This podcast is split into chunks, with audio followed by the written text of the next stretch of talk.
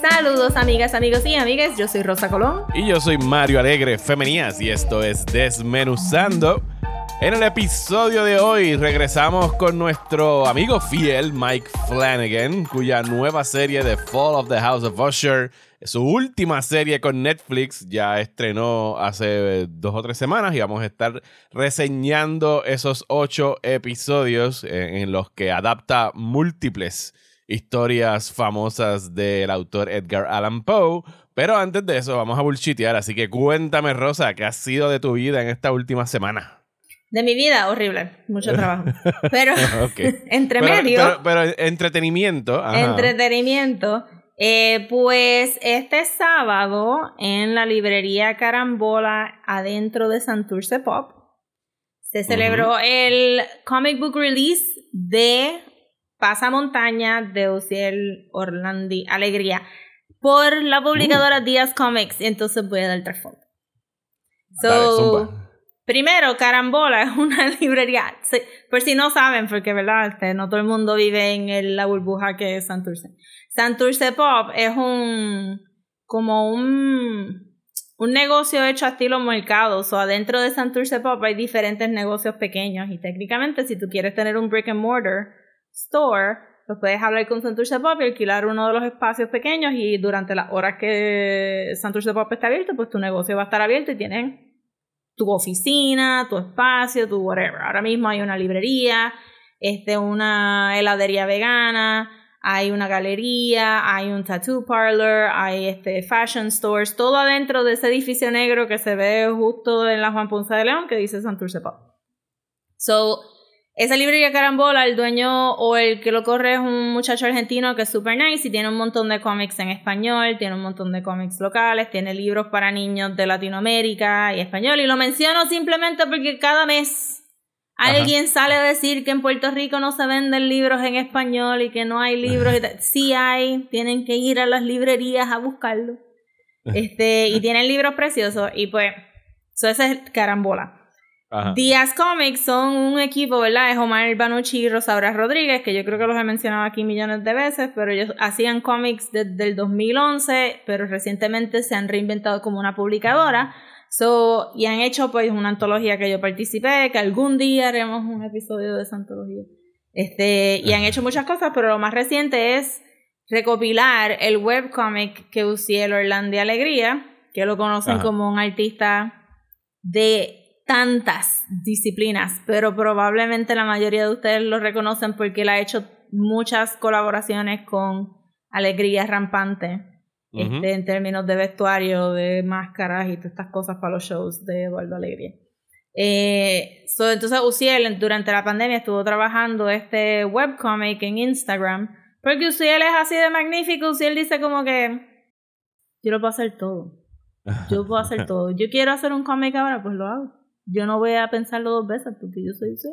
Y eso es la, una de las cosas, él hace cerámica, él hace pintura, él hace textiles, él hace ilustración, él hace todo. Pues entonces él hizo ese webcomic y pues Díaz por fin lo por fin lo publicó y lo recopiló y lo publicó y el sábado fue el, el book release y actually lo tengo aquí y para los que nos ven en YouTube van a poder ver la portada. Uh. Yes.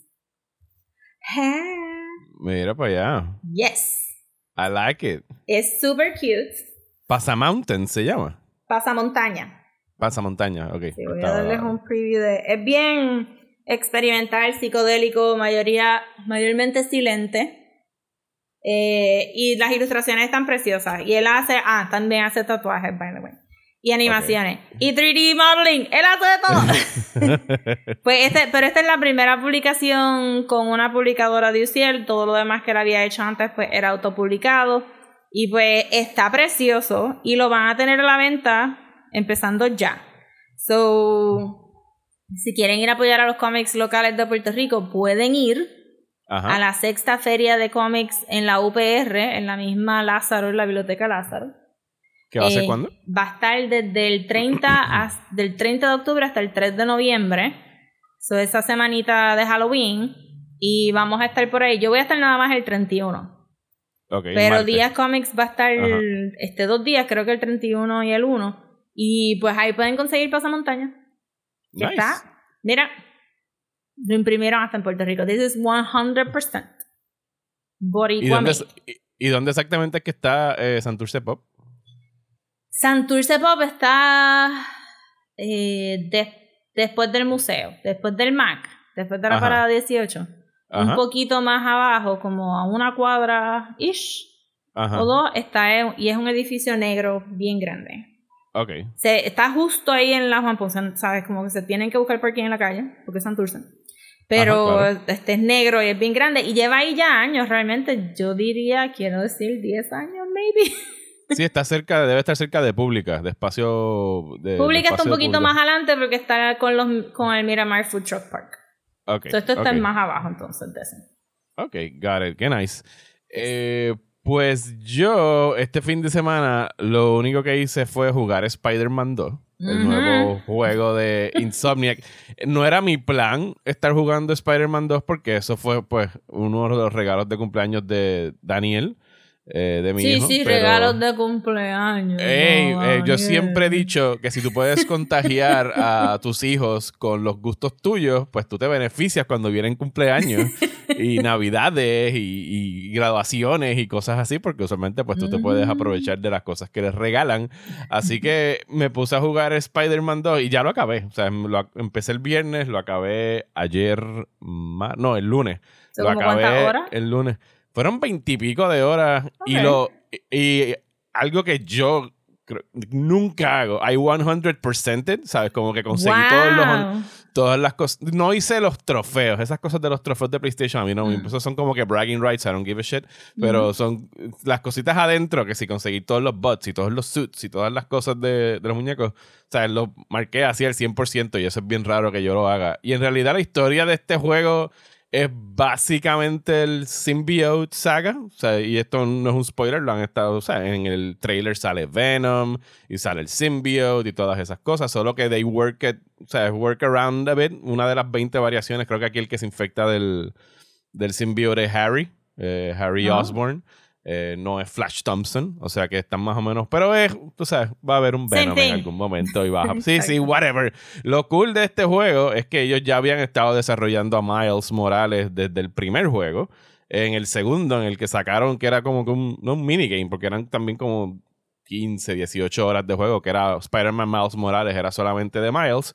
Y este, pues tú puedes alternar entre los dos personajes a lo largo de todo Manhattan y tiene como que un chorro de los boroughs de Nueva York. Antes, en el primer juego, solamente era como que la isla de Manhattan donde tú podías como que traverse. Aquí tiene, aquí, aquí tiene Brooklyn, tiene Queens, tiene Willsboro, o sea, tiene todos los, o sea, tú tienes todos los puentes hacia el este de la isla de Manhattan donde puedes moverte para allá y por supuesto pues le pusieron ahora los Tiene todo un álbum de los Beastie Boys. Tiene exactamente un álbum de los Beastie Boys. Y le pusieron los Web Wings, que ahora en esencia puedes volar alrededor de todo Nueva York mientras puedas glide through it. Eh, y está bien nítido. Me da mucha risa que mientras Peter Parker es el que se está encargando del A-plot, como que, oh, tengo que encontrar el antídoto y buscar a Dr. Connors y ver cómo podemos resolverlo del symbiote. Miles es Miles and he's the best. Y él está como que bregando con asuntos de la comunidad, con políticos fucking corruptos, con ayudar a su mamá. O sea, sus side missions son como que, bendito, déjame ir a ayudar a este viejito que se le que parece que tiene un poquito de Alzheimer, que se le perdió a su nieta, que está oh bien preocupada. Y está en un banquito y Miles se sienta a hablar con el viejito sobre su esposa y lo que se acuerde. Es como que mientras Miles te está exprimiendo el corazón en este lado de Nueva York, por allá está Peter doing Peter Miles es el pan de Dios DLC entonces. exactamente. Si Miles está en todo momento ayudando a la comunidad, ayudando como que a, los estudiantes de Visions a hacer como que sus science projects, que son los que en algún momento le regalan un custom made suit con la bandera de Puerto Rico, que fue como que el highlight para mí. Dije como que, ¿quién quiere otro traje? Cuando tienes la bandera de Puerto Rico con el proper azul, no el azul marino, sino el azul cielo. Así que eso quedó bien nice. Y el juego está nítido, o sea, la acción está buena, la historia está buena. Me quedé esperando que hicieran algo plot-wise, que no voy a chotearlo aquí, pero, o sea, quien ya lo jugó o lo esté jugando se van a dar cuenta de todo lo que ya dejan set up para el tercer juego. O sea, está todo sprinkled through porque pues todavía Spider-Man tiene uno de los mejores Rogues Galleries, o sea, tiene muy buenos villains y están dejando uno de los mejores para ese tercer y quizás último juego, no sé. No sé cuánto más ellos vayan a estirar esto, eh, pero pasan muchas cosas buenas en, en, el juego en el sentido de cómo han desarrollado la historia y, y es bien, ¿sabes? Eh, no sé si me gustó más que el primero en términos de historia, porque el primero tenía como que el Sinister Six, pero es ya cuestión de de preferencia. O sea, a mí, a mí no me encantan los symbiotes. I found los encuentros siempre los he encontrado medio boring. O sea, eh, pero eso es ya cuestión de preferencia. Pero el juego, en términos de acción y los cutscenes y las peleas, está bien, bien bueno.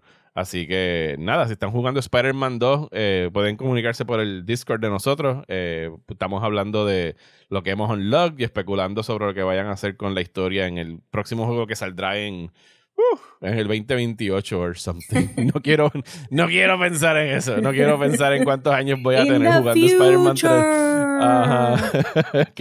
¿Qué, más? ¿Qué más has estado eh, haciendo? Este, pues fíjate, me recordé de otra cosa. Iba a hablar de otra cosa, pero whatever. Este, B Green Room de A24. Oh, yes. La de Patrick Stewart y, Dios mío, ¿cómo se llama este pobre muchacho que falleció? Anton Yelchin. Anton Yelchin. Yes. Sí, que estuvo magnífico. De verdad que cada vez que uno ve algo nuevo o cuando tú ves, lo ves actuando, tú dices como, wow. Bendito. He was really good, sí. Ajá. Este, pues la vi porque Ivia la había visto y estaba diciéndome que estaba bien buena. Y yo había put it off porque pensaba como que, whatever, no, Nazi punks. whatever. Este, y, para, poner, para ver Nazi Punks nada más tengo que entrar a Twitter. Ajá, exacto. o whatever. No pensé que iba a ser tan buena, pero Ivia como que me, me dijo, mira, no, de verdad está bien te buena. Insistió, te insistió. Ajá. y pues ya estoy pagando Max, ¿verdad? Esperando que se acabe Our Flag Means Death, que ahora resultó que estiraron el chicle y me hicieron aguantar mi cancelación una semana más. Ah, porque es la este semana que viene que acaba, o esta semana. Esta semana, pero cuando vi el Green Room era la semana pasada, eso estoy hablando. Ah, ok, Y entonces pues dije, déjame verla. Y cuando la puse, como que, this movie had no right to be this good. Es como que, wow, la cinematografía está excelente. El, el pacing, como, como el problema ramps up. Ajá. Los, los, los kills estaban ahí. Yo estaba como que, what? El sentido de humor. La película tiene sentido de humor a través de todo esto. Como que, what? Estuvo bien buena. La premisa es, no, esta banda ponca, extremadamente ponca, so punk. They're so punk. Que sale también esta nena de Arrested Development, este... Ay, se me olvida. La prima. Lo busco aquí. lo busco aquí en lo que tú sigues hablando. Este, pues, y sale Steven de, Steven de, este, Scott Pilgrim. Eh, esta banda punk que está como que touring que ah, Imogen Poots, tú dices. La no, Imogen Poots es la ponquita blanca, la otra. La que ah, ah al, es, eh, Alias Shak Shakwat, sí, Alias Shakwat, exacto. Sí. Ajá. Este. so que están ahí, esta banda punk struggling porque no tienen un demo de verdad, están como que vendiendo los singles, están siphoning gas de los carros porque no quieren, no tienen chavo ni para pagar. Y guían hasta este spot donde les prometieron un gig, una entrevista y promo. Y cuando llegan allí, pues el gig, el gig had fallen through, el tipo les mentió en parte para conseguir el interview y whatever, y se siente mal de que, de que no sacaron, nada más consiguieron seis pesos. Este, cada uno, cada miembro de la banda nada más consigue seis pesos. Y uno de una hace como, ja, esa vida. Pero de verdad, aquí a los músicos le pagan bien poco. Habiendo tenido que pagar bandas para, para cosas, este, fue como que, ah, sí, es verdad, uno, de verdad, uno le acaba pagando bien poquito. Y y pues nada, el tipo se siente mal y le dice, mira, yo sé otro sitio, van a dar una fiesta. Son white supremacists, pero no tan de derecha. Él dijo como que, no 100% white supremacists, pero de derechita, de derechita. Y entonces dicen como que, fuck it, vamos para allá. Y cuando llegan, pues son Nazi punks. Y entonces, este, ellos lo irritan cantando sus canciones en contra de Nazi punks. Y y básicamente ese es, la, la, ese es el intro a la banda, para que tú veas que son como que bien contrarios. They're actually punks, they're contrarian, they're anarchists, etc. Pero, pero entonces, por un chance of fate, este, llegan a ver una, llegaban a ver algo que entonces es lo que desenlaza toda la película luego. y no lo voy a decir porque de verdad. Ajá. Ajá, es como que es súper surprising, es bien claustrofóbica, es, es, bien, te sube la ansiedad. No es horror como tal, pero sí tiene gore porque es violenta. Es eh, cortita, duraba como una hora y media. O sea, era es bien cortita. O sea, porque es, es, eso, es ellos tratando de escaparse de esa situación, and that's it. Patrick Stewart de momento llega. Él dijo, I'm just gonna keep it at a 75 Shakespeare. Ajá. como que todo lo que dice es soft spoken, you're soft spoken villain y qué sé yo. Y, y pues si tú sabes. tiempo que no hacía de un villano, o sea, y, he makes y lo hace tan y tan bien. Lo hace súper bien y es como que, Dios mío, abuelito, este. por favor. Y de verdad que es una de esas películas que también. Pues, si tú sabes mucho de la cultura punk, también te la disfrutas, Pyle. Y es como que nunca. Yo cuando escuché la línea dije, wow, de verdad esto es una línea tan chilling porque, este, si sabe, es como que cuando él dice red laces only, y uno, rayos, mano, te jodiste. Este, es de eso que tiene todas esas cositas también de la subcultura y de verdad que el, final fue como que magnífico. No esperaba ese final, but it was the perfect ending. Eh, eso estuvo bien buena, de verdad. Chequeé y el director no tiene tantas cosas. Uno pensaría que hubiera explotado más el director es Jeremy Saulnier, eh, que había hecho anterior a esa, eh, la película que había hecho era Blue Ruin, que se trató, ¿tú te acuerdas de aquel serial killer que disparaba, en un sniper en el baúl de un carro que estuvo como que por el, en el northeastern, creo que Estados Unidos, el área de Washington, eran, era un dúo. Creo que era un padre un hijo. Eh, no, espérate, esa no es Blue Ruin. Blue Ruin es de ficción. Esa que ya se llamaba Blue Cadillac o algo así. Esta oh de Blue Ruin. Eh, esto pasó de verdad. Ese serial killer pasó de verdad. Pero ese serial killer pasó de verdad. Era un padre, era alguien que guiaba el carro y alguien estaba acostado en el baúl con un rotito saliendo por el lado en sniping people. ¿Sabes? Fue como que duró varios meses.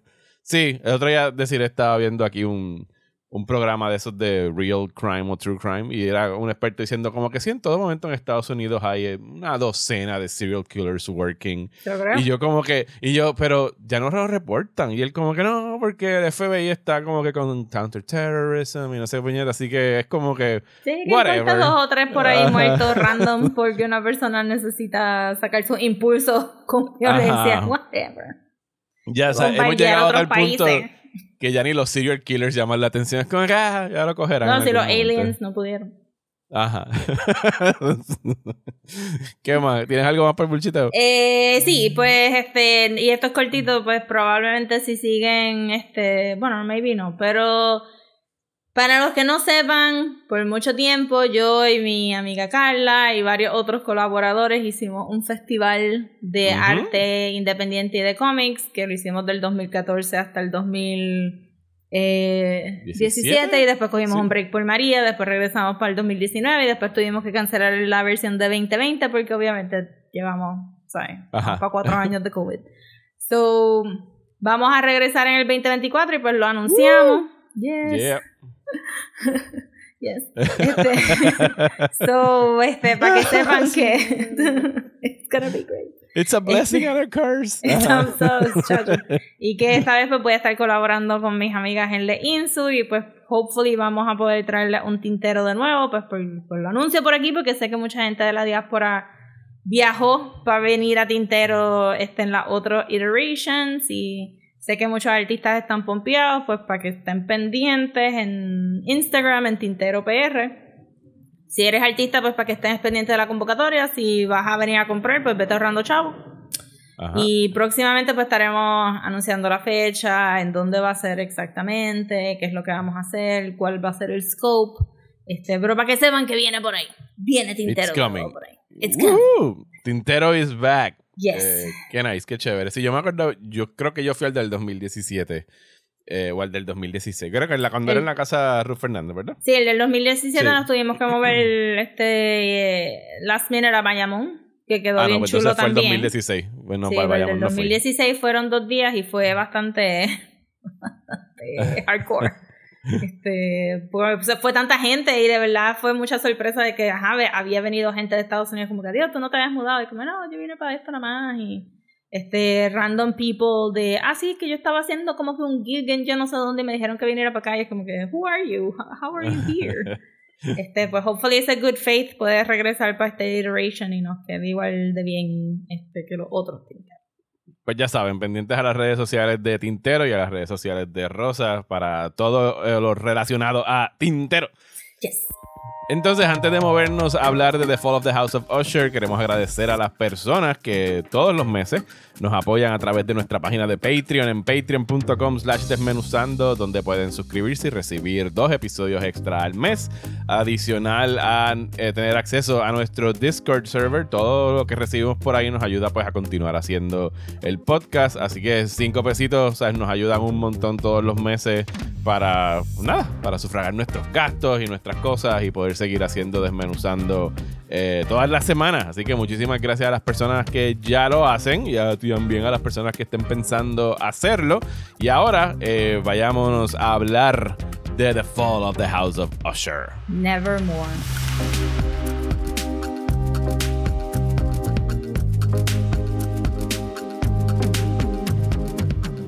Pues vamos a hablar de The Fall of the House of Usher. ¿Tú eras fanático de Edgar Allan Poe antes de The Fall of the House of Usher? Sí, yo, o sea, hace tiempo que no lo leo, pero durante high school tuve un maestro de inglés que le, le metió bien duro a Edgar Allan Poe en grado 11 y en ese momento fue que me leí todos los cuentos famosos de él. No he visto tantas adaptaciones de cine y televisión de, de Poe, creo que como que tampoco hay muchísimas tan famosas, ¿sabes? Porque en realidad es algo que se presta mm. tanto a la palabra escrita que pueden tomar pueden tomar prestado como están haciendo aquí eh, Mike Flanagan, pero usualmente no es un one to one eh, conversion de un medio a, otro. este, yo no era tampoco tan fanática de Edgar Allan Poe, pero me había leído este eh, me había leído dos o tres historias de esas que ponen los libros de inglés que compilan short stories y whatever. Y obviamente me había leído El Raven y mi favorita, The Mask of Death. Y creo que me había leído el de Rue Morgue. No sé, porque estuve todo el episodio como que, I think I've read this before, what's happening? Este. Pero no era como que mi favorite y ciertamente ya como adulta como que no lo vine a revisitar, como que me fui más para el lado de H.P. Lovecraft, pero también cuando era young adult estaba leyendo Jules Verne, que es como que contemporáneo de él y, y toda esta gente que estaba haciendo como que novelas, porque como Poe hacía poemas y, y weird stories, pues como que no le... Short stories, sí. Ajá, no le cogí el flow. Pero ahora que lo mencionas, en, en cine han usado a Edgar Allan Poe como fanfiction como que el ah, actual Poe. Lo viste hace poco en Blue Eye, eh, Pale Blue Eye, ¿verdad? Con Christian Bale. es que me releí. Es que yo no, yo no vi la película, pero me releí eh, en esta semana de Telltale Heart.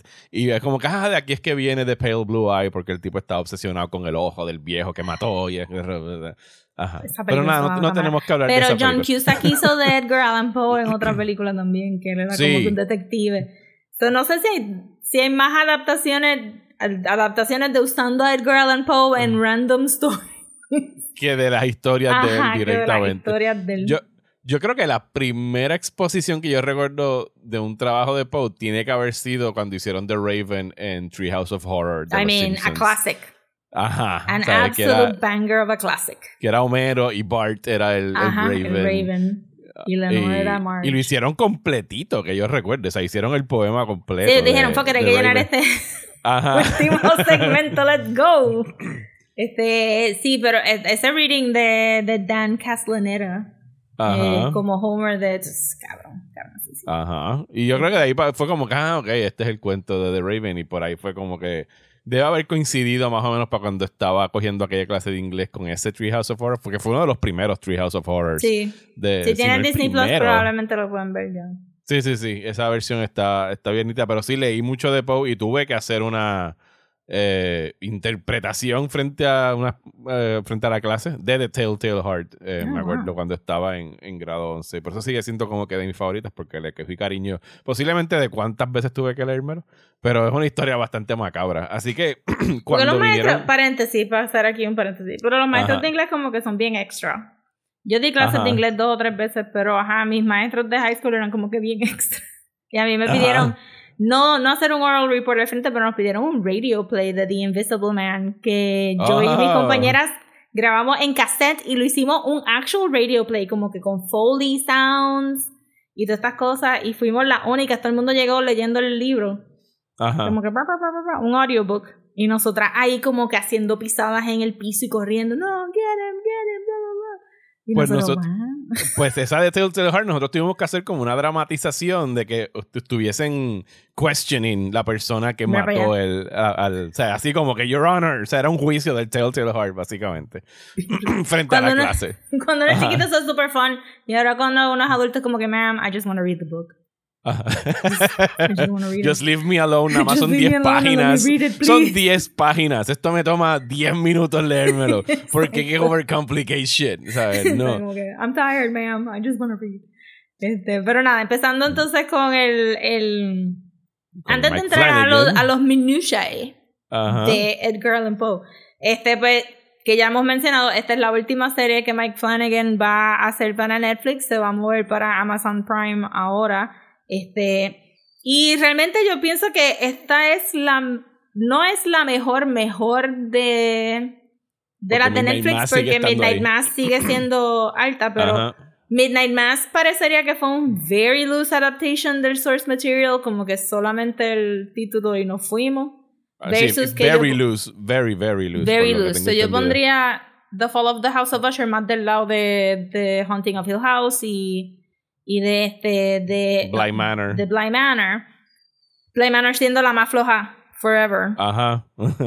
Pero ahora comparándolo, si vemos la primera con la última, como que él ha madurado un montón en cómo va a adaptar. Y no mencioné de Midnight Club porque ya me dijeron que yo fui la única persona en Puerto Rico que le gustó Midnight Club because I have un cariño para el source material. ¿Cómo Todas que mis tú eres la amigas única estaban como persona que, que, le gustó I'm Midnight sorry Club? que te gustó Midnight Club, I just liked it a lot. Ah, Pero- Mid- eh, me, me confundí por Midnight Mass. Sí, sí, pero Midnight, a mí me gustó Midnight Club. A mí también, pero whatever. A la a la gente no le gustó. Ajá. Entonces, si comparamos este The Haunting of Hill House, que yo tenía mi, mis nitpicks, porque también Ajá. estaba pegada al libro, en esta siento que los actores ya entienden el flow de lo que él quiere hacer y que él de verdad aprendió, en parte yo quiero darle crédito a Midnight Club en esto, que, que aprendió cómo balancear cuántas cosas del autor quiere meter en la serie y quedó como que perfect. A mí me gustó mucho The Fall of the House of Usher. Sí, yo pienso que para mí después de Midnight Mass es mi segunda favorita de todo lo que ha hecho en términos I de concur. serie. Por, o sea, y alguien la describió muy bien online. Le dijeron que era Spooky Succession, porque también tiene que ver con Sí. millonarios asquerosos. Eh, y, y el hecho de que la haya cogido. O sea, yo pienso que él quizás, no, no sé qué vino primero, si el huevo o la gallina. Somos que quiero hacer algo similar con Edgar Allan Poe, pero también tengo esta historia sobre los opioides y sobre esta familia corrupta. ¿Cómo yo puedo mesh those things together de Yo una forma pensé- que, que, que se que mezclen? Y yo pienso que le quedó brillante en realidad la forma cool. que le Sí. hacen. De verdad que sí. Después, yo también me quedé pensando un poco que por qué traer el opioid crisis con Poe. Pero Poe era adicto al opio. Poe era adicto, ¿sabes? Poe Sí, era so adicto. era una- creo que era alcohólico. Era, era, era, Era, creo que era you know, alcohólico. A Victorian. Ajá. I'm gonna drink till I die. Exacto. What else is there to do but have opioids? voy a morir penniless, pero me van a recordar forever. Yes, ¿Sabes? yes, Con yes, mis cuentos. Ajá. Con todos mis este, internal Ajá. organs disueltos por la calidad de alcohol que estoy consumiendo y la locura. Ajá. So, sí, entonces, porque este, una vez pues caes con eso, pues es un no-brainer hablar del opioid crisis. Este, y también siento que en esta serie, ¿verdad? Porque hay mucho, hay, hay mucha tiradera en todos los episodios, pero el overarch es como que Mike Flanagan tiene algo político que decir con esta serie que no tenía en la otra serie. Midnight Mass es más sobre su opinión de religión y la muerte y todo ese flow, aquella pero es más aquí se fue político. Ah, Sí, aquí era como que prenden las noticias, ustedes ven lo que están pasando allá afuera. Pues aquí lo Sí. tenemos en el show. Aquí le tiran al, a la ola de todo lo que está sucediendo en Estados Unidos en términos de lo que ha sucedido post eh, Trump. O si pudiésemos decir que estamos post-Trump, eh, todo lo que ha pasado en el Tribunal Supremo, o sea, la crisis de los opioides, todo, o sea, todo está sprinkled through. Sí, este, sí. Hasta, hasta, hasta, los content wars y streaming y ¿sabes? la avaricia desmedida. Desde los billonarios también, tiradera para los billonarios. Yo encuentro que al final queda un poquito naive, pero vamos a llegar a eso. este, pero sí hubo como que definitive opinions about things en esta serie. Este, que, que una fue el opioid crisis, es como que, no, no, tú mataste a un montón de gente con este opioid crisis, a ir hablándole, pues obviamente a... En la serie Ligadon, pero este acá es Oxycontin. Eh, y la historia overall, antes de pues, meternos en el meollo del asunto, está la familia Usher, eh, que su patriarca es Roderick Usher y su hermana gemela que es Madeline Usher.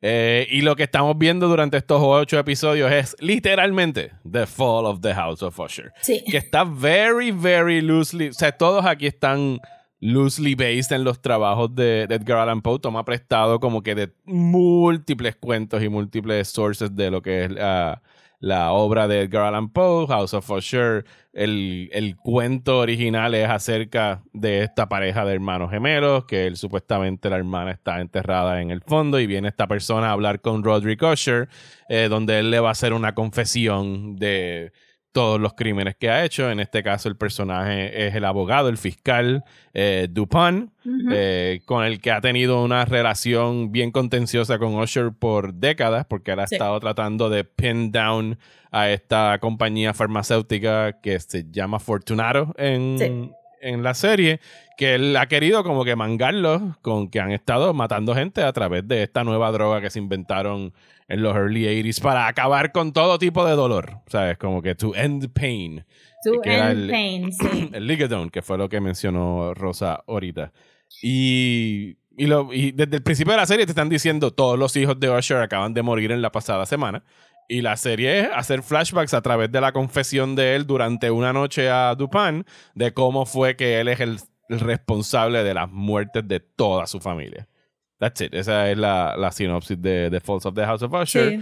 Eh, y creo que debemos como que Sí, let's we'll start just dive in. Sí. Ajá, let's dive in. Ah, y entonces hacemos la salvedad que absolutamente todo el mundo que va a salir en esta serie ya salió en las otras series de, de Mike Flanagan y películas de Mike Flanagan. Incluso personas que yo dije, esta persona no había salido antes. Oh, sí, sí, salió, tuvo un cameo en esta película. Sí, so, como que aquí están todos los fan favorites.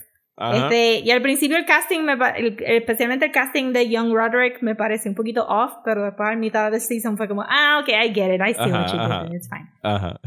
este, que también me pasó este un poco con mi este, expectativa de The Mask of Red Death, que entonces ya a mitad de camino es como que, ah, I get what you're doing, it's fine. So hay mucho como que de verdad está hecho un poco para binge. Yo no pude binge it, pero está buena para binge.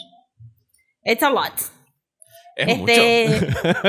y los episodios eran son largos, o sea, son largos. rebasaban la hora, o sea, no, no siempre se quedaban por debajo. Sí, y eran como que, y era un montón de información y son tantos personajes que era como que, oh my god, no, no, no. Sí, sí, poquito a poco, y eran ocho episodios. Sí. So, lo primero fue que yo no entendí que ellos eran gemelos, voy a admitir.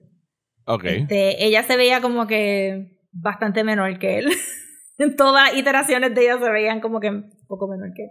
Sí. Este, si tienen, en algún momento lo subrayan, que como que no, pero ustedes nacieron juntos y tienen que morir juntos. Sí, pero eso fue como a mí te ah, este, sí, pero empezamos con este esta muchacha, esta actriz que también salió en The Haunting of Hill House, es la matriarca de esta familia, que son ella y los dos gemelos, y en el primer episodio aprendemos que ellos son bastardos de Fortunato. Ajá, del, del, este del jefe de Fortunato del, dueño de Fortunato, porque después vamos a ver el otro que es simplemente CEO o CEO. Ajá. Este es el actual eh, Robert Longstreet, que creo que es otro nombre que también que está sacado de, Ajá. de la... De la este y piensen que todos los personajes son sacados de libros de Edgar Allan Poe. Sí, todos, todos, o eran, este, o eran críticos de él, o eran contemporáneos de él, o eran personajes de la historia. Pues, ajá, este, pues entonces pues están viviendo en no pobreza, pero lower middle classness de Estados Unidos, mientras que el dueño de Fortunato está como que bien en la bla bla bla, este, en su castillo, en su neoclassical mansion, McMansion. Eh, y entonces pues nos dan el trasfondo de que la mamá, porque es pertinente porque ellos están bregando con Ligadon, pero la mamá era cristiana, no creía en medicamentos, estaba pasando por una enfermedad que vamos a regresar a ver luego este, en el season, y no quiso medicamentos y pues se, se muere, entre comillas, de una manera bastante horrorífica. Eh, todo esto es echoes de cosas que van a pasar luego, este, y foreshadowings. Pero entonces este, pues, ellos deciden como que pues para no bregar con que la mamá le iban a hacer una autopsia o la iban a embalsamar, que tampoco creen eso, pues deciden enterrarla en el patio, as you do when you are teenagers in the 60s. Yes. Y pues, surprise, nadie le cogió el pulso y la mamá tuvo que crawl out of... Or did she? O sea, Or did she, sí, este se queda ambiguo.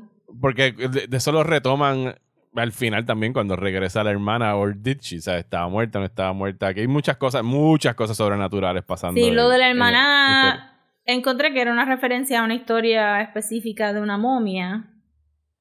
Este, pero lo de la mamá no encontré como que es Mike Flanagan dando un punto a, a cómo esto va snowball de aquí para abajo. Y entonces pues ella mata a, a Fortunato y los dos se mueren a la misma vez. Again, foreshadowing este, lo que va a pasar. Literalmente foreshadowing lo que va a pasar. Y, y de ahí para abajo, pues como que cortamos a, a abuelito Roderick, a Grampus, que, es el nombre de un barco en una de las historias. ¡Wow! sí, y está interpretado por eh, Bruce Greenwood.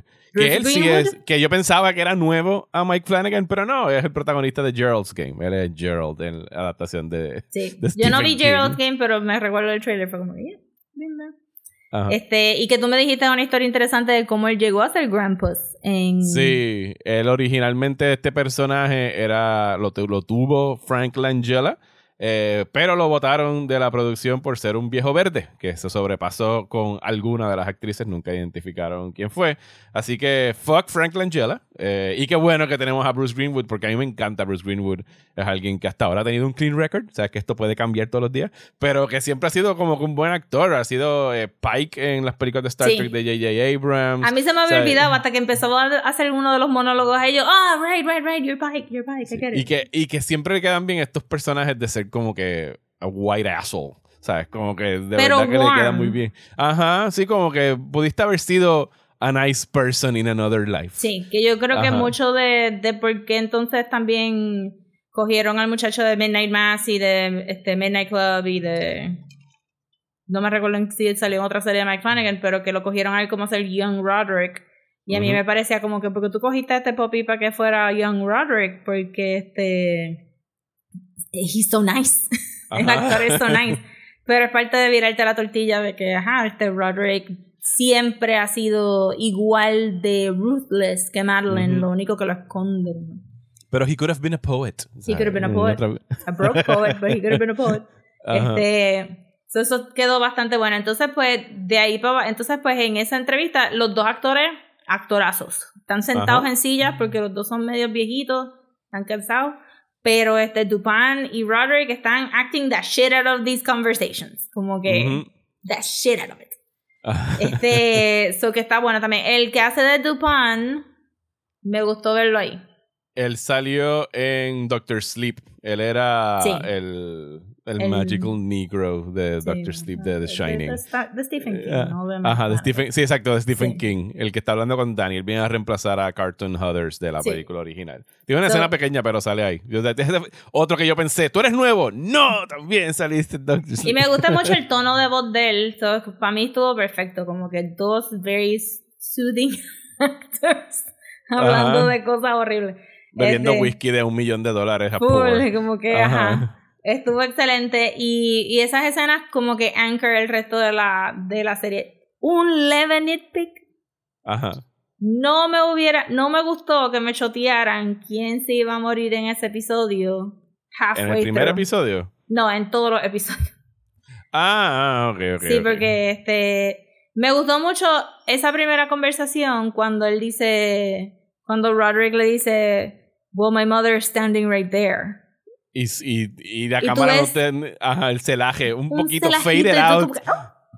Ajá, está, no está. Y él dice como que yo no me voy a virar, Roderick. Y yo como que yo me viraría. Yo no. Yo estaría como que face forward, face forward. You do not want to know, no, no, no, no, no. este, pero ajá, pero luego parte de las estructuras de los episodios pues es que a mitad de camino Roderick ve la visión del hijo o hija que se muere en ese episodio y te chotea un poco porque llega un punto que tú piensas que hay, hay varias fichas en play Ajá. y que pudo haber sido como que más sorpresa a quién le tocaba el... Sí, en realidad una vez ves dos episodios, tú dices, ah, ok, va a morir un hijo por episodio. Got it, ¿sabes? Como que esta es la estructura del show. Vamos allá. Sí, eh, también, también si te leíste las historias de Poe, I'm sorry to say que vas a saber lo que pasa muchas veces sí, I mean, y, los, títulos de los capítulos son los títulos de las pero estaban como que estaban flashando mucho la pared de, de, ladrillos y qué sé yo y yo como que ok pues el casco va amontilado so I can guess who's in there. Fíjate esa yo no la vi venir a pesar de que ponen The Wall de Pink Floyd al principio de la serie. Eh, cada vez que Roderick estaba tripeado, siempre está en el mismo spot. Sí, es que el momento que salió la, la de esto, la desde, ok, pues ¿quién está ahí? Y como todos los demás empiezan a, a, caer en otras historias, yo, este cabrón, porque le dieron tanto también en los flashbacks de los 60, pues sale tanto ese personaje que tú estás como que... Así, él, él, tiene visiones de un, de un arlequín, ¿no? De un bufón un bufón de alguien con un disfraz de bufón. Mm, I can sort of guess who's that, who that is. Yes, I can Este, so, para mí ya eso estaba como que, pues ya dilo, si ya para que ya todo el mundo sabe. Pero la realidad es que no todo el mundo va a saber si no te has leído de casco para amontilado, no vas a saber ni nada de eso. So, entonces, eh, eso me gustó también. Entonces, pues empezamos a contar toda la historia. Y pues sí, yo no vi Succession porque me niego a ver como que Billionaire Problems, I do not give a shit. Succession es brilliant, pero Succession es King Lear, o sea, es sobre un mm. rey que se quiere retirar. Sí, todos estos billonarios se creen que viven en Shakespearean este, tragedies, but they don't. Viven en eh, very, very bad sitcoms. Aquel es sobre su sección, ¿sabes? Es como que alguien se tiene que salir de la compañía de telecomunicaciones y sus hijos están peleando por la compañía. Pero están basados en... Ah, sí, en, en ¿cómo se llama? en, los, en, los, Murdochs. En los Murdochs, sí, en, los, de Fox. Eh, esta de acá es el término de que, o sea, aquí no había una sucesión, no se iban a quitar. Eh, y por razones que sabemos después. Que no, Exactamente. Que esto no venía a juego. Y los hijos son, eso sí, los hijos son igual de repugnantes. Todos. O sea, no hay ni uno con un redeeming eh, quality entre todos ellos. Y son Ilegítimos, ilegítimos. O sea, él recoge a todos sus hijos independientemente de que sean bastards o non-bastards o de con cuántas esposas so, los Nada más hay dos que son legítimos, que ellos le dicen bastards a los demás, que son este Frederick y Tammy. Ajá. Este, y todos los demás, pues que vienen en diferentes variaciones de color. Yo, tenía, yo entendí al final que Raúl, no me acuerdo, eh, Napoleón y la doctora eran hermanos de la misma mujer porque los dos tenían British accents, yo pensaba que eran como No, pero en el funeral salen dos mujeres brown. Sí, pero ese era Prospero para mí, era el tercero, porque Prospero era de otro. Prospero lo dijeron que era con una mesera en algún yate. No, pero en el. Sí, pero ese es el funeral primero, pero en el funeral de, de Raúl, de la doctora y de. de la marketer, la, la, de esto, sale una mujer blanca y dos mujeres brown. eran todas de diferentes, madres. Ok, está bien. Sí, sí. Y ellos nunca se refieren a ellos mismos como sister y brother, a pesar de que todos son half sisters y half brothers, pero... Y se, se sobreentiende ya al final de que, esto, de que estas personas crecieron de esta manera por la influencia de, eh, de este hombre, de Roderick.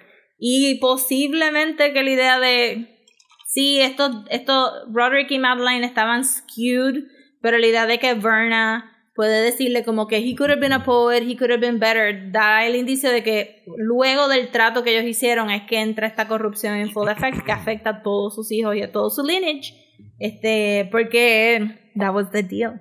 Sí, y Verna, no la hemos mencionado hasta ahora, Verna es el personaje de Carla Gugino, eh, que es la first build, ¿sabes? Ella está mencionada por encima del resto del elenco. Porque hizo más trabajo que todos los demás. Porque hizo más trabajo que todos los demás, sale en todos los episodios. Y Verna es un anagram de Raven. O sea, ella es el Raven de Edgar Allan Poe. Es ella está ahí. Red Death.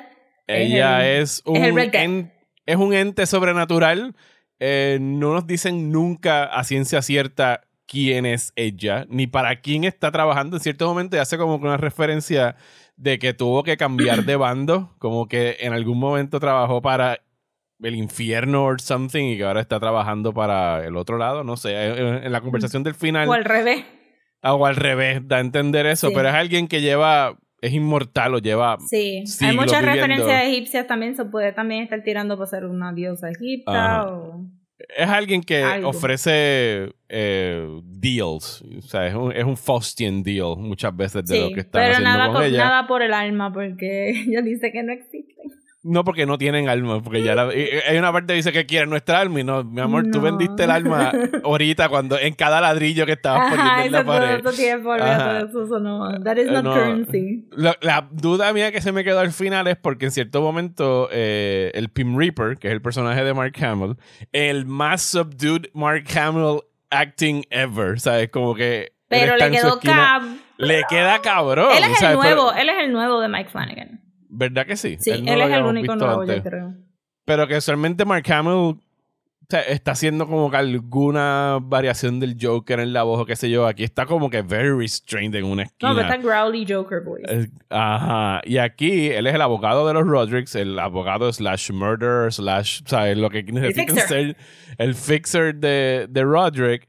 Y en cierto momento lo o sea, lo que están diciendo, cuando investigan quién es Verna, encuentran fotos de ella a lo largo de los últimos 100, 100, desde que existían fotografías, de 150 y pico de años, con muchas familias influyentes de Estados Unidos. ¿Sabes? Con los Cox, que es Koch, que son los que controlan todo lo que tiene que ver Cox, son Cox. Eh, todo lo que tiene que ver con los republicanos. Eh, no me acuerdo si hay una con este Musk, ¿sabes? Con todas estas. Eh, hay una con Musk, hay una con Trump, están los Roosevelts, están este, los, los, ajá, los Railroad Magnates. Con este cabrón de Facebook, con Mark Zuckerberg. con, con que le dicen. Oh, con Stucky. Ajá. Este, y, y so on. Sí, parecería que el deal ha hecho deals con. Es, pero la, la pregunta es: porque esas familias no acabaron, lamentablemente. O sea, es que no siempre es el mismo deal, pero sí, está alineada con familias malas de Estados Unidos. Sí, yo pensaría que como ellos no... Lo que ella estaba intercambiando era este casi free will. Como que porque ella siempre decía le dice a una, si tú te hubieras quedado a dormir en tu cama, Tú pudiste haber muerto tranquila later on, pero decidiste venir para acá. Y el otro también, si tuvieras como que dicho la verdad, o si tuvieras, esto pudo haber terminado diferente para ti, pero tú escogiste tomar todas estas malas decisiones. Y es casi como que she traded off el free will de, te estoy dando todo este dinero. ¿De verdad tú piensas que tienes que actuar mal porque tienes todo este dinero? ¿O tú vas a actuar bien? Que es algo que, que el final recalca que yo encontré que fue, que, que es lo naive como que te estoy dando toda esta fortuna. What are you going to do with it? Y eso es lo que ella she gets out of it. Como que y todo el mundo ha escogido wrong. Ser mal, ajá, be evil. ajá, but it just so happened que, que en esta familia en particular ella pidió a cambio de esta fortuna a los hijos de ellos, que es como que un deal bien clásico de fairy tale. Sí, acabar con este, el bloodline. O sea, hasta ajá, pero no quiere decir que eso haya sido el mismo deal para los demás, pero ciertamente como que, ajá, este, cogiendo a personas que están a punto de crear un gran cambio en la sociedad, como Railroad, Oil, este, eh, real estate, este, multimedia, technology, y darles la opción de te voy a dar todas estas riquezas que tú vas a hacer con esto y que todo el mundo falle, parecería ser el main theme de... No se cae solamente los ushers, we all do ninguna de estas personas sirven si están en estas fotos. pero todos nosotros caemos, como que la humanidad entera, como Arthur dice, we are, we were a virus. Y hicimos cosas bien malas. Y es como que, pues sí, realmente parecería de mi lado que dada, la oportunidad, la gente no va a escoger poner su, dar su vida a hacer cosas buenas versus vivir hedonísticamente y, y do wrong things. Y, porque el deal para ellos, que lo venimos a conocer en el último episodio, era como que puedes tener a tus hijos viviendo cómodamente, hacer todo y querer quizás haciendo todo lo que les dé la gana por 40 o 50 años, o pueden vivir en to the old age, 70, 80 years old, pero con ansiedades y miedos y pobres y cosas, cosas. ¿Qué, qué escogen? Es como que no, pues fuck Pero it. escogieron para ellos, no escogieron Vamos, para sus hijos, porque los ajá. hijos no les hubiera molestado vivir. Y Madeline no iba a tener hijos, o sea, así que dijo como que fuck it, para mí Bueno, esto es bien fácil. Madeline para mí fue No la podía, smart te- one. Ajá. Bueno, ella dijo que no podía, yo no me recuerdo que ella. Yo pensé que ella escogió no tenerlos por el deal. Pues sí, eso tendría sentido. Es como que fine, I'll take this deal y no me reproduzco. Ajá, y ella dijo, yo no voy a. Yo no voy a sufrir aquí yo, porque yo mis entendí hijos que ella había morir. decidido no tener hijos y para ella fue bien fácil como que sure. Ella estaba bien como que no iba a estar atado a un A hombre y quería hacer su carrera, pero ella era bien maternal con todos los demás, aún sabiendo que eran huge assholes. Sin razón. Pues, Y todo el mundo la trataba mucho mejor que la trataban a Roderick, porque ella le decía My Little Chiquis y trataba a Lenore súper bien y o sea, ella, ella trató a esos nenes bien, aún a Ujú. los bastardos. Este, pero parecería que ella dijo como que, ah, fuck, no, yo no voy a tener hijos para después estar llorando que se murieron. Nah. Nah, fuck it. Sí, ya yo sé Y que por eso yo creo que le, que le tiró mucho en la cara a Roderick de que tú te tiraste a todas las mujeres y tuviste a tus hijos y Y tú sabías cuál era el deal. Ajá, y tú sabías que era lo que iba a pasar y, y ahora te estás quejando. Este, eso, eso estuvo bien interesante. No sé si quieres, pues, ya que estamos hablando del final y de esto del theme, del main theme. Ajá. Mi, mi problema con el final de la serie y por qué pienso que es naive es porque de verdad, después de que Mike Flanagan nos posiciona todo esto de qué es free will, qué tú vas a escoger si tienes esta fortuna, what are you willing to sacrifice, y, y hace este indictment de esta industria de opioides, de o sea, esta industria ha matado tanta, tanta gente porque, la, porque estos cabrones se querían hacer ricos. Ellos sabían que OxyContin era adictivo, igual que. Roderick sabe que Living es adictivo, y usan corporate speak y mercadeo y todos estos smoke and mirrors para venderte este medicamento. Y en una parte, Verna dice, cuando Verna está sentada con, con este Pim, que es como que para mí el main. Aquí Ajá. vamos a explicar por qué hice esta serie, Conversation. Ella dice como que You have all the money in the world to fix the problems, but Ajá, you don't pues- fix the problems. Pueden dejar de hacer series de televisión y películas por un año. Y Pueden se dejar de y hacer eso es lo que hemos estado escuchando. Aquí Ajá. hay tres, cuatro personas en el mundo que tienen el wealth para parar Resolver poverty, todos los problemas. starvation Ajá. de esto y etcétera. Y entonces la serie se termina con lo que Verna le dice a Lenore, que posiblemente es verdad. Ajá, porque ella know. podía, podía prever en el futuro qué va a suceder. Ajá, pero que la mamá de Lenore, una vez recuperada de lo que le pasa, que ella va entonces a coger el dinero que, que, que hereda de su matrimonio con Frederick y que entonces este, ella lo va a poner a good use y que porque Lenore le inspiró por, por todo lo que hizo y que eso va a multiply and multiply and multiply el goodwill y qué sé yo. Y a la misma vez en el final nos dicen que la, la esposa joven de Roderick, que es la muchacha esta de The Midnight Club irlandesa, que tuvo sendo papelazos, best era lines, funniest Juno. character. Ajá. Ajá, Juno, funniest character. Es de que ella este, tiró todos los chavos para charity y que dijo peace out y whatever. Y se fue para el carajo. That doesn't happen.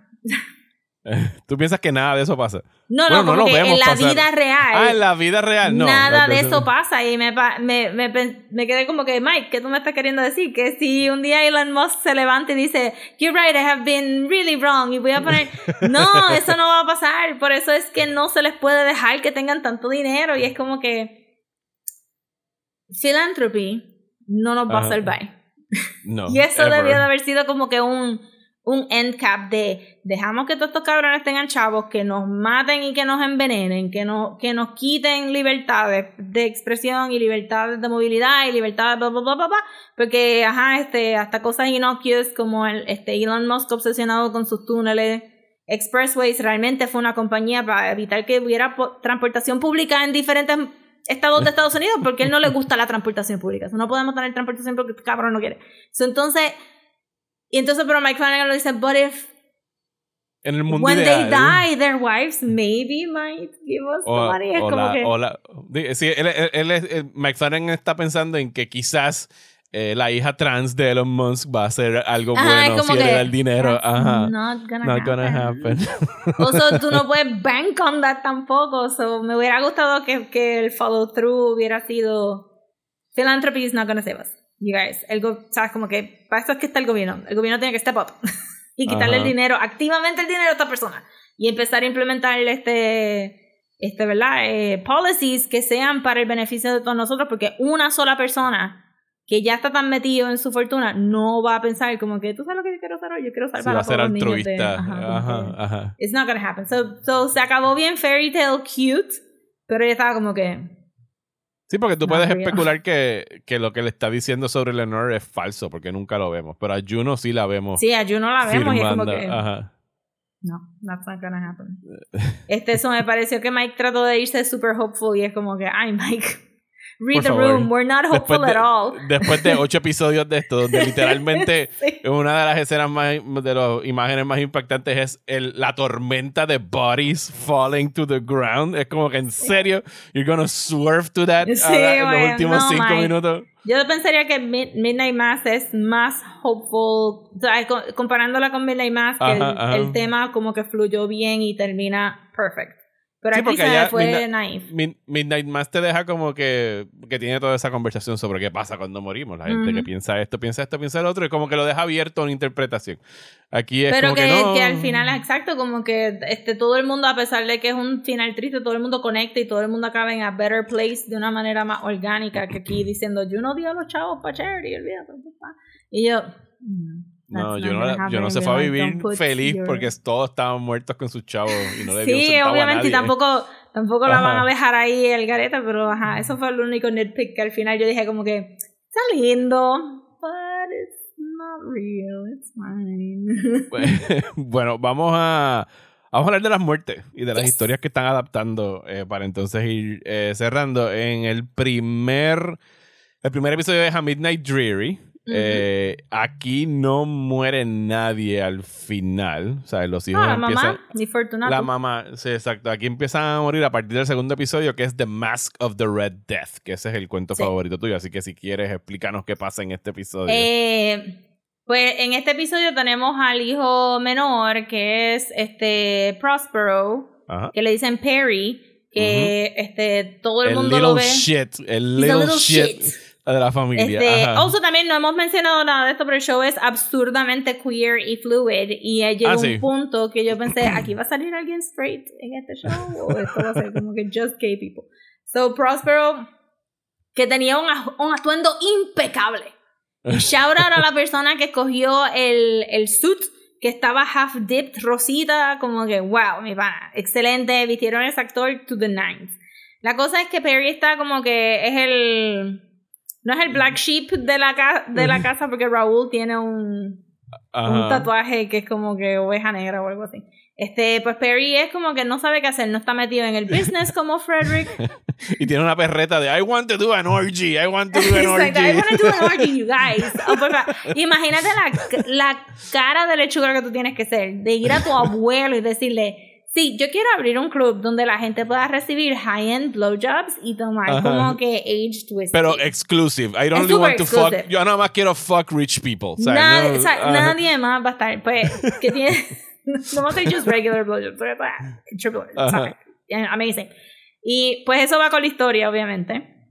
Si quieren saber más de las historias de nosotros favoritas de Girl and Paul, van a tener que escuchar el Patreon plug plug.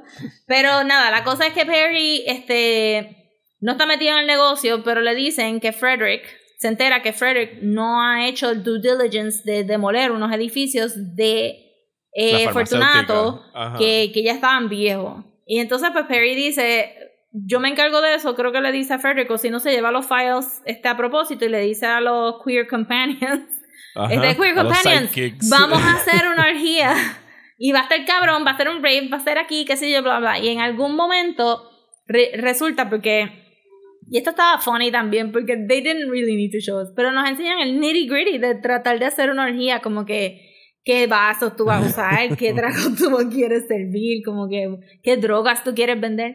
Y, y pues este resulta pues que el edificio está Perry pensaba que el edificio estaba conectado al main del agua del, del estado, pero resultó que no.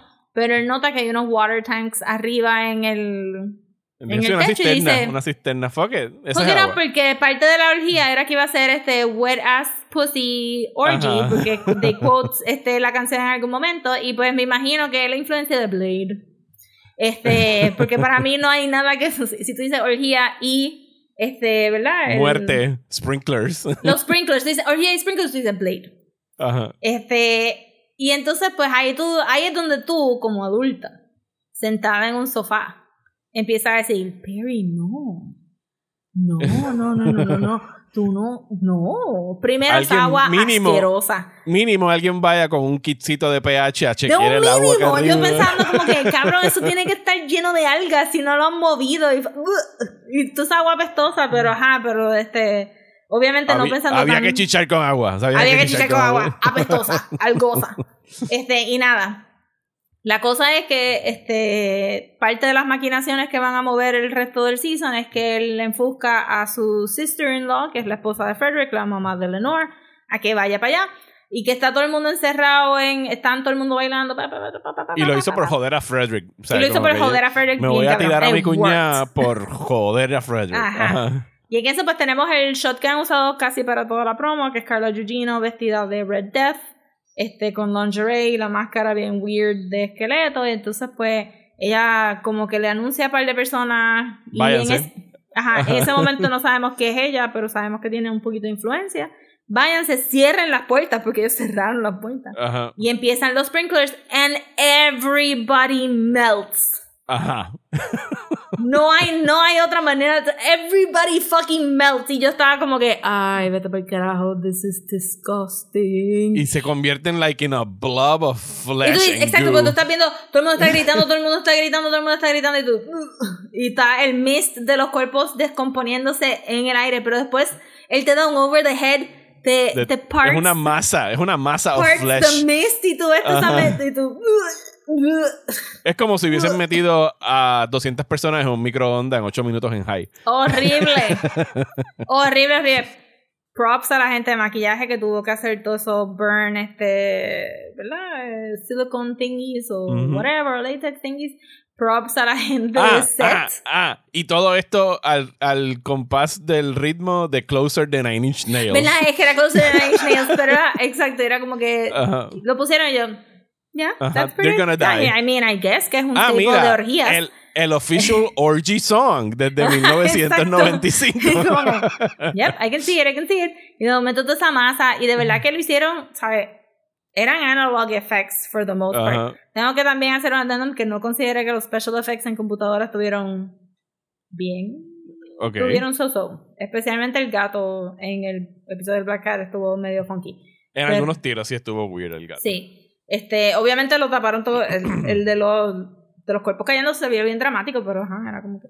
Ajá. Este, so aquí yo siento que todo fue maquillaje y goop en el piso. Se veía Ah. asquerosos. And it was the worst. Y fue como que, and this is what our story is going to be about. See it here first. Y fue Ah, sí, que- porque de aquí en adelante, desde el primero, en realidad, cada vez que era como que y matamos a alguien y ¡boom! Follow Ajá. House of Usher en la pantalla. Que quedó Next. eso bien, que eso quedó bien cabrón. Ajá. So, Next yo creo que esa fue la mejor daughter. muerte. A pesar de que todas las demás estuvieron bien buenas. Fue la, más horror, fue la más horrorífica. Disgusting, horrible, Sí, por- absurda. porque después de esa saltamos a Murder in the Rue Morgue, Sí. que ahí es que matamos a Camille La España, que es la pareja de Mike Flanagan, ¿cómo se llama ella? De Siegel, Katie Siegel creo que es que se llama No ella. Nada, la hemos visto en todas las cosas de En Mike todas y en Flanagan. todas las películas de él también. Eh, la hemos visto Menos en 20 Doctor sitios. Ella era como que la, la PR person de la familia, es la que se encargaba de todo lo que tiene que ver con relaciones públicas. Tenía dos ayudantes que estaban, eran sus subordinates en De The los- Midnight Club. Ajá. Eh, subordinates en todos los aspectos, en el trabajo y en la cama, porque por contrato tenían que acostarse con ella Apparently, que cuando le diera que, la gana. Excuse you? Ajá. Pero ellos estaban willing por un tiempo, Por un eh, tiempo. hasta que se enchularon y entonces ella pues queda asqueada por el amor. Bogoso eh, era bien weird porque ellos dos, obviamente sabemos que son adultos, pero Ajá. they look like teenagers. Por eso es Ajá. que estaban en el teenager show. Ajá. que, mm. Eh, y entonces esta muere a manos eh, digo, todos mueren a manos de Verna, pero aquí en una manifestación de uno de los, eh, de los chimpancés que estaban utilizando en el laboratorio para hacer el heart mesh. El heart mesh es lo que estaba trabajando Victorian, que era la, la cirujana de, de, la familia, que estaba tratando de hacer una, una, como un mesh, literalmente un mesh, que pusieran alrededor del corazón. algo que ayudara a bombear el corazón incluso más allá del, del, regular life expectancy de cualquier eh, ser humano. Eh, ella muere en, en, ese episodio, en de... Dios mío, dije el nombre ahora. En the, Murders of the. Murder in the Rue Morgue. Eh, y le sigue. Eh, no, pero eh, la verdad que, que Murder in the Rue Morgue es la primera historia de detective escrita ever. Really? Esa no la sabía. Porque se inventa el género de detective. Y el, la historia de, de Poe es un detective tratando de averiguar porque se murieron estas dos mujeres. Ah, ahí es que está Dupin, ese es el personaje. Y ahí es donde está Dupin, pero eh, igual que porque este el hombre de Sherlock Holmes, este eh, eh, Arthur Conan Doyle. Arthur Conan Doyle se basa en la historia de Poe para hacer su historia de Sherlock Holmes y pues tiene el tropo de el asistente es el que narra la historia. Oh, este Dupin no es el que narra la historia, entonces pues están tratando de resolver este misterio y el misterio es un orangután. Uh que ahí, que ahí es que viene el orangután. aquí es que vienen los chimpancés también. Y me gustó mucho como Mike Flanagan hizo todo el... Porque era Rue, porque era Roderick, something, something, y después lo cambiaron a este, y después lo dejaron Rue, pero ellos, los nenes le decían Rue Morgue porque sabían que mataban a los animales. Exacto. Eh, y en el próximo capítulo, que es el Black Cat, tenemos al personaje de Napoleon, que es no... ¿Cómo se llama él? Nuestra barba favorita, Rahul Rahul Co yo le estoy diciendo todo el tiempo Raúl, yo no le digo Napoleon. le decían Leo. Él era como que el game developer de la familia todo, y el drogadicto y el, y el, y el que el tiraba game publisher, yo quiero pensar porque uno le dicen, tú ni los haces, cabrón. Ajá, tú, lo juegas. La gente para tú lo juegas. Exacto. ok, pues tú pagas para que la gente te haga juego. Eh, que el gato de su pareja eh, pues muere. Eh, y la pareja tiene un nombre que también un personaje de una historia de Girl o de un poema de Girl and Poe. Sí, el Roderick, Black Cat, Pluto, el gato también es parte de un poema de también. Julius es el, la, pareja de él, así que él tiene que ir a buscar un gato con que reemplazar a Pluto y obviamente a dónde va, pues al albergue donde trabaja Verna, que le dice, no, ese gato no lo puedes tener porque es perfecto, míralo, es idéntico al gato que perdiste. Como que, I'll give you anything. Eh, así que y después se cogiste el como que cuando, cuando Pim saca las fotos de Verna, Vernon estaba aguantando un gato cuando él le tomó la foto. No, exacto. Era un ferret ahí súper random. eh, y se lleva el gato al apartamento y el gato es un maldito gato, literalmente. I mean, eh, to be fair. Que, que le, le empieza a dejar Animales muertos por todos lados. Raúl se va volviendo lentamente loco dentro de su apartamento, rompiendo las paredes para encontrar al cabrón gato. Pero es que miren, gente, si no lo han visto y están viendo esto para convencerse de verla, las líneas que le dan a estas personas para decir en voz alta en un contexto absurdo. So él está high as fuck. Ajá. Le dicen que el gato está dentro de las paredes. Y él coge el réplica de Hammer of Thor. a Mjolnir. a Mjolnir. Y, y dice, I'll get Hemsworth to send me another hammer. Super random. Este, y pues obviamente, pues qué bueno que el gato era un cabroncito porque él mató el gato original en, Fugue State. Eh, y nada, se vuelve lo suficientemente loco para caerse por el edificio. Se cae con el martillo, Con el martillo de Thor, solo que este no lo permite elevar y volar, ¿sabes? Y lo mejor de todo es como me que... Encantó me encantó el tiro donde, el, ¿sabes? Tú sabes, te enseñan cayéndose del edificio y te enseñan un carro deportivo amarillo y tú piensas, oh, se jodió el carro. No, él cayó al lado del carro. como que nada más estamos por joder el carro amarillo. Hilarious. Y ahí fue, ahí fue el gatito caminando encima del fell Ese es el que se ve, sí, se ve súper wonky. Se ve, demasiado digital. Eh, Pero tuvo hilarious que se cayó con el martillo. Mira, what a, what a treat. Esa muerte fue. El próximo episodio es el Telltale Heart, que para mí es como que Bueno, no, el de Black Cat, el Black Cat es una adaptación bastante directa de, de Black Cat de, de Garan Poe, pero Telltale Heart eh, trata eh, acerca de Victorian, que también tiene una pareja que es cirujana, que lleva toda la, la, serie hasta ese momento tratando de coerce someone a hacer un human trial, porque Roderick necesitaba que hicieran human trials porque él sabía que tenía una condición del corazón que se iba a morir. Pero Victorian no lo, sabe, Victorian simplemente siente que le están poniendo presión porque sí. Así que cuando consigue a una paciente willing, que es Carla Gugino, como Verna, hacer el, experimento, pues tiene una pelea con su pareja porque su pareja era responsable y no quería eh, hacer los human trials. Así que en un very nice setup twist, como que enseñan que hay una pelea doméstica eh, donde ella le tira algo, pero tú piensas que maybe le dio a la pared o a la puerta cuando se estaba cerrando. Uh. Y es como que no, le tiró un peñón o un pisapapeles bien pesado. Era un canto mármol, por, mi madre, era un canto mármol. Le fracturó el cráneo y mató a su pareja. la dejó eh, morir, porque la pudo haber salvado. bueno, yo creo que con esa fractura, o sea, ella se dio y cayó. O sea, ella pero se pudo haber llamado 911 at the very least, pero la deja morir a propósito, como que Ajá, porque la quería chotear. Ajá. Y también en este episodio para mí se hace más evidente lo de Verna y Free Will porque como paciente de Victorian le dio un montón de oportunidades de, que dijera la verdad y ella seguía diciendo, pero, pero Ruiz va a ser mi cirujana y ella, sí, sí, sí, sí, sí, va a ser tu cirujana, va a ser tu cirujana, relax, relax. Y Verna le dio par de breaks para que ella tomara un, un better decision, pero she did not. No y mata a su pareja y le abre el pecho y le pone el mesh para tratar de revivirla.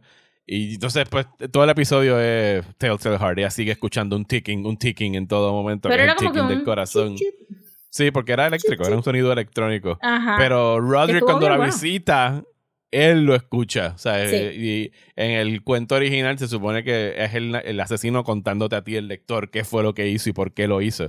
Pero aquí Roderick, un tercero, también está escuchando el ruido y cuando llega a este cuarto eh, se encuentra a la pareja como que clavada a una pared con el pecho y abierto. está full gone. Ajá, y Hablándole como si estuviera bien. Y se suicida con un bisturí. O sea, se mata Se suicida con un bisturí y Roderick ahí puede... Esa es la muerte que Roderick tiene que como que this is what this is your legacy this is what you left your children with como aquí es que yo tengo la culpa. De todos los demás a lo mejor fueron accidentes eh, todo o, esto de acá como que oh, no. de que esta mujer está matando a nuestros hijos pero pero no. Y esta estuvo bien sangrienta. También este fue el episodio que me di cuenta que ajá los, los, colores, de The Mask of Red Death aquí es que estaban en full effect. Aquí estaba el rojo, el próximo episodio es el verde. El, y el, el carro amarillo de, de este Napoleón. Este, el, rave tuvo colores bien azul mientras estaban bailando. Este, y los otros cuartos, porque me estaba releyendo el, el, cuento ahorita, así por encimita, y los otros cuartos eran rojos, que también es el cuarto donde Carla Gugino trata de seducir a Perry en The Mask of Red Death. Pero también había un cuarto blanco. y no eran tampoco colores el, el cuarto verde es donde muere eh, Tammy. Eh, con su loquera. Porque tenía un traje verde. So hay como que pops of color que van a seguir el motif del Mask of the Red Death porque todos estos personajes están literally walking towards death. Pero... Pero ajá, es como que, pero también pudieron haber hecho algo diferente. Es como que, but you didn't. Tú seguiste usando drogas, tú seguiste haciendo la orgía cuando todo el mundo te dijo que no la hicieras y trataste de joder a tu hermano. Y entonces también las como que these people were really bad.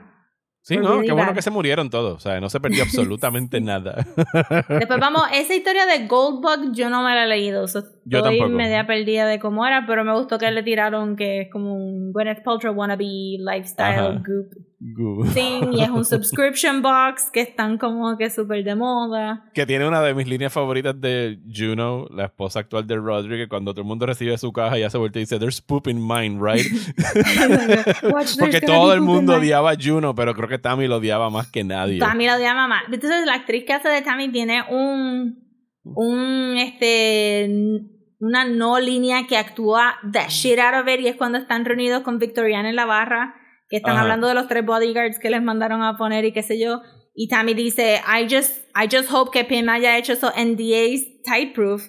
Y Frederick le dice, because of the hookers. Y Tammy hace. y ella estaba viendo como que y le, hace, alza la. ¿De qué más voy a estar hablando? El king de Tammy es que ella tiene este maridito que se llama Bill y tiene una marca que se llama Built, con T al que, que hace como que workout videos y entonces ella no le gusta tener sexo con su marido. Ella contrata prostitutas para que se tiren a su marido while she watches.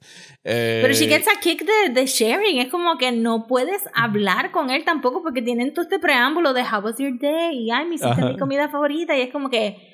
Y ella está ahí como que that's the best part. Y es como que, nena, simplemente habla con tu marido. Jesus, ¿cuántos chavos te están gastando? Entonces, pues las prostitutas se tenían que vestir igual que ella y tenían como que el thing. Y pues, pues Verna entra a la casa por ese lado. Y empieza a este volver la loca con jealousy a ella porque piensa que el marido se está tirando una prostituta. Así que cuando va a hacer el lunch de sus nuevas cajitas de bullshit, de wellness, eh, pues también ella se vuelve loca en su apartamento pensando que está siendo acechada por esta mujer. Que o sea, ella es la que parte de las que inicia la investigación de quién es esta tal Verna que está acosando a, a mi familia, ¿verdad? Ya tenía detalles de eso. No, Tammy estaba metida en que ella tenía que sacar el lunch. La que empieza la, la que empieza el thing de es Madeline. Es Madeline, exacto. Es Madeline. Y, eh, Tammy tiene la, la, muerte más cinematográfica, yo pensé. Sí, porque ella empieza a romper todos los espejos de la casa porque en los espejos se le está apareciendo. A lo mejor tiene que ver con espejos. A lo mejor uno de esos espejos es el de Oculus que dicen que está metido eh, por pues Está, aparentemente. Porque mira que hay muchos mirrors y me dio o sea, la muerte de ella tratando de romper el espejo que tenía en el ceiling, because, of course, eh, todos los espejos caen en ella y la atraviesan. ¿sabes? pero porque como brincan el matres, hacen el punto de enseñarte todos los shards parándose en slow motion y ella está con el traje verde y se ve bien bonito y toda la luz es verde. Es como que quedó, quedó. Very nice. Very nice. It was a very nice death. Este, pero. Pero sí, Tammy también, igual que Frederick, al final del día, este, siento que que Frederick era peor que Tammy. Frederick era el peor de todos. era el peor de eh, todos. Pero Tammy como que su única falla fue ser como que bien self-absorbed y no poder compartir. Y como vemos mucho en los flashbacks a la mamá y Tammy se parece a la mamá, es como que es una tragedia of a life in and of itself de como que you could have been better. Yes. como todos eh, los demás a Frederick le toca el episodio de The Spirit the Pendulum. Eh, y Frederick lleva toda la serie hasta ahora. Este es el penúltimo episodio. Eh, preguntándose por qué su esposa estaba en la orgía de su hermano. Y es como que, loco, if you have to ask. Eh, no había ninguna otra razón para ir a ese party que no fuese to have sex with anyone en, en el party. así que ella está todavía quemada y él se entera de que tenía un alternate phone que él no podía que desbloquear. era el burner phone que Perry le da, eso no es ni teléfono de ella, ni ella lo usó, la única vez que lo usó fue para, para recibir la invitación, para, recibir, el invite. Pero él no lo puede desbloquear, así que como se está volviendo loco por celos, eh, se la lleva a su casa para cuidarla a ella y slash torturarla eh, le remueve todos los dientes y le dice que le va a hacer la vida cuadritos, le empieza a poner fotos de la boda alrededor del cuarto. Todo esto está, fueled por la cocaína que fue a buscar a casa de Napoleon, eh, que él le dijo específicamente uno o dos bumps solamente, no te metas en eso, porque. Y pues ahí fue. Y, él estaba echándoselo hasta los cornflakes por la mañana. Sí. Era the bag that keeps on giving, porque este. It was not a lot. Pero, Pero ahí es que entra el personaje de que lo logra hipnotizar de alguna forma para que se eche. De la misma manera que le dijo a la gente que se salieron de los guías. Se le, pone, él empieza a rellenar su bag of cocaine con, con un sedante. Era el, paralytic agent que Fortunato estaba developing, este, que era este Nightshade, que también tiene que ver con alguna historia de Girl and Y cuando él va para por fin demoler el building donde ocurrió la orgía, pues ahí es donde él cae bajo los efectos de esa droga y del techo convenientemente cae un tipo de péndulo que empieza como que a moverse de un lado a otro. Pues trae el wrecking ball, trae el wrecking ball. Y yo, ¿para qué tú quieres un wrecking ball? No, no, que era pendulum, para que empiece a cortarlo poquito a Y ahí fue como que, ah, tú quieres un wrecking ball, porque si lo hubieran explotado no hubieras tenido como que las cadenas cayendo entonces ahí. Pero él no siente el, el punto del paralytic agent, que creo que, que después echando para atrás, creo que Ruiz no entendía Bien, pero Victorian sí, que los monos que ella estaba sedando con ese paralytic agent estaban conscientes de la operación. Ajá.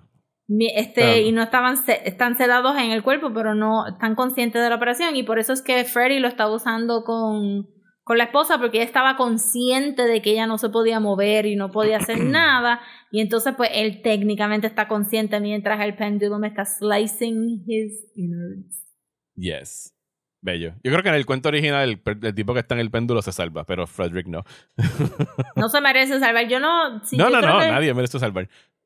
Yo no me recuerdo si me lo leí, pero no me recuerdo de si se quedó open-ended o si se salvó o what. No me recuerdo Yo creo que se salva, pero hace tiempo que no lo, lo leo. Pero no, Frederick se jode. Eh, y lo pica en cantito. Fuck Frederick. Frederick, que le decían para Frederick, porque era esta hand, querían. Y. Y entonces, pues de ahí ese es el último y entonces tenemos el final. Que antes del final, pues leve paréntesis para decirles que hubo tiraderas de Netflix. Aquí se... Todo el tiempo. Hablan de... Llegan a hablar hasta de AI porque Madeleine en los 60 dice que un algoritmo va a llegar a hacer películas y TV series in the future. A lo que Roderick contesta, not well. Ajá. que fue excelente. Es de... Ahí tiraera este, random al show de Is It Cake este, en el Anarcos. Anarcos también. Tira era panaico. Bueno, y el, el, AI regresa por el hecho de que Madeline estaba ya trabajando en un actual AI que recogía todo tu, tu imprint en social media y creaba un virtual you. AI. Ajá. Más Caprica AI que... Y ahí es que crean el... Porque todo el episodio, toda la serie, hemos estado viendo de que Roderick recibe mensajes de texto de Leonor. Y Dupin le está diciendo como que, loco, es tu nieta, atiéndele. Es como que no, no, no, fucking, ¿sabes? Pichea. pichea. Y lo que para mí quedó como un very nice twist en que el último episodio es de Raven y hemos estado viendo a Raven durante toda la serie. Es que ahí es que vemos a. O sea, Roderick lee el poema, parte del poema del Raven. Y quien. Eh, el, sustituto del Raven para él, que le, le, sigue diciendo Nevermore, Nevermore, es el AI de Leonor. El AI de Leonor, sí. Diciéndole. Que estábamos esperando, yo estaba como que, pues yo no antes de saber lo del lineaje, como que la necesita no, y es como que, tú tampoco te vas a salvar, ¿ok? Y que Verna se le aparece y le dice, bendito, tú eres la única aquí que merece que te salve. Sí, full, por eso le vende la idea de que la Mai va a arreglar el mundo. Así que te voy a matar nada más que tocándote lightly on the forehead. Y Verna tenía un soft spot. También porque ella dijo, ajá, este, usualmente ya no hubiera intercedido con Frederick, pero Frederick was just too evil aún para Verna. Este, y entonces última, pues tira era Trump. En la conversación de, de, de Pim, de Arthur Pym con Verna, ella le dice, well, like I told one of my clients, you can walk to the middle of Times Square and shoot a person and nobody will be able to touch you. Y él dice, when is his time due? Because even I have my limits. Y es como que, ya. Tira, era ahí. Y hay otras cositas también. Y Hamilton se lo tiene que haber gozado porque eh, él odia a Trump y lo, dice muy públicamente en las redes sociales. Very much so. so quedó súper bien. Y, entonces y él es el único que paga por algo. En, y lo dice Dupan, es el único conviction que tuvimos de todo lo que tiene que ver con Fortunato.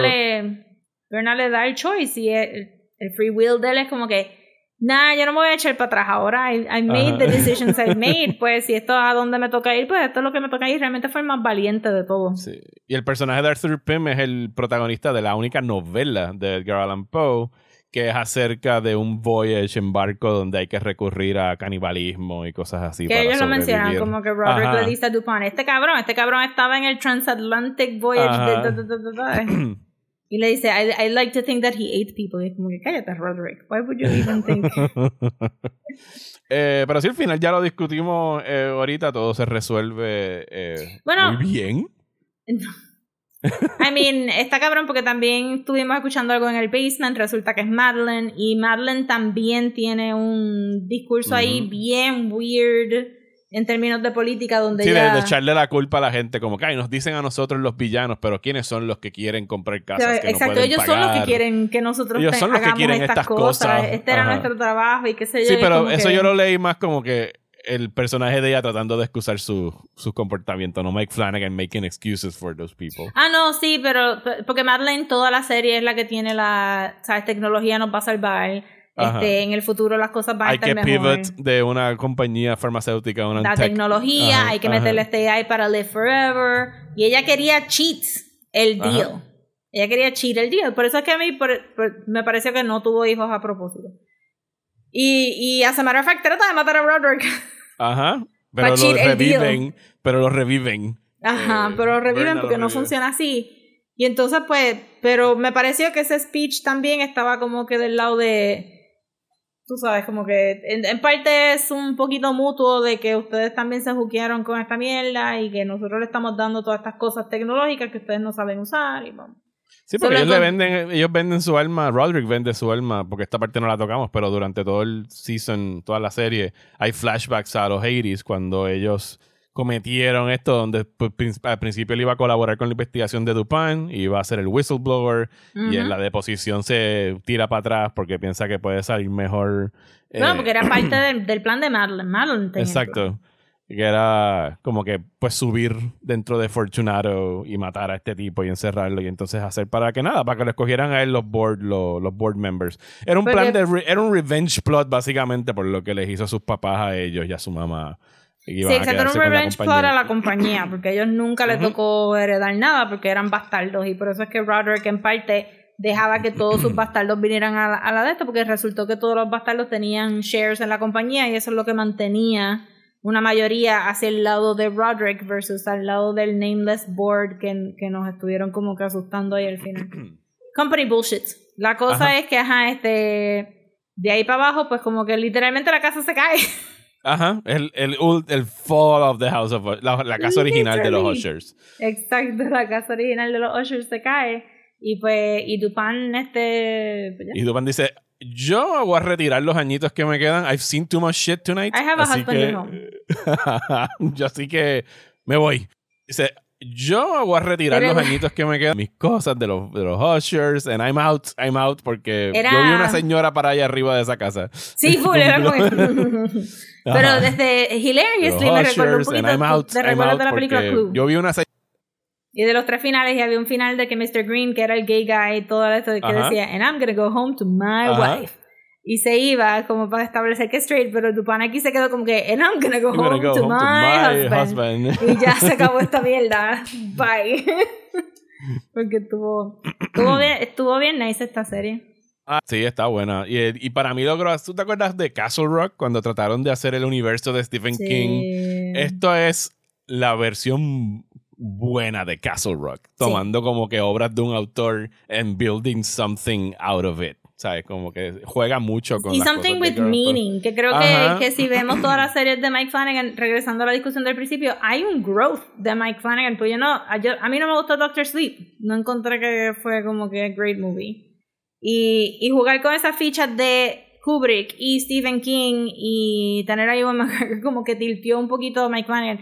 Pero tú comparas ese Mike Flanagan con este de voy a hacer esta adaptación de Girl and Pope, pero tengo algo que decir concreto con esto de Ligadon y tengo cómo, cómo añadir estos, estos hijos y cómo traer tecnología into it and make it fun o este make it gross o make it disturbing y qué sé yo y cómo jugar con los elementos de horror adentro de las historias de Girl and Pope que no eran tan gráficas tampoco. No, y que no es en ningún momento si no estás versado en all the poisms, ¿sabes? No, no te retracta de la historia. sigue, siendo, sigue siendo un very good gothic story.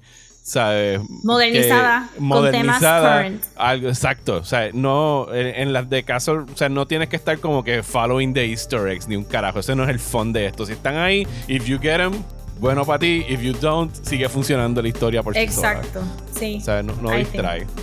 Así no, que, está excelentísima, de verdad. Vamos a ver qué hace ahora en Prime. Yes.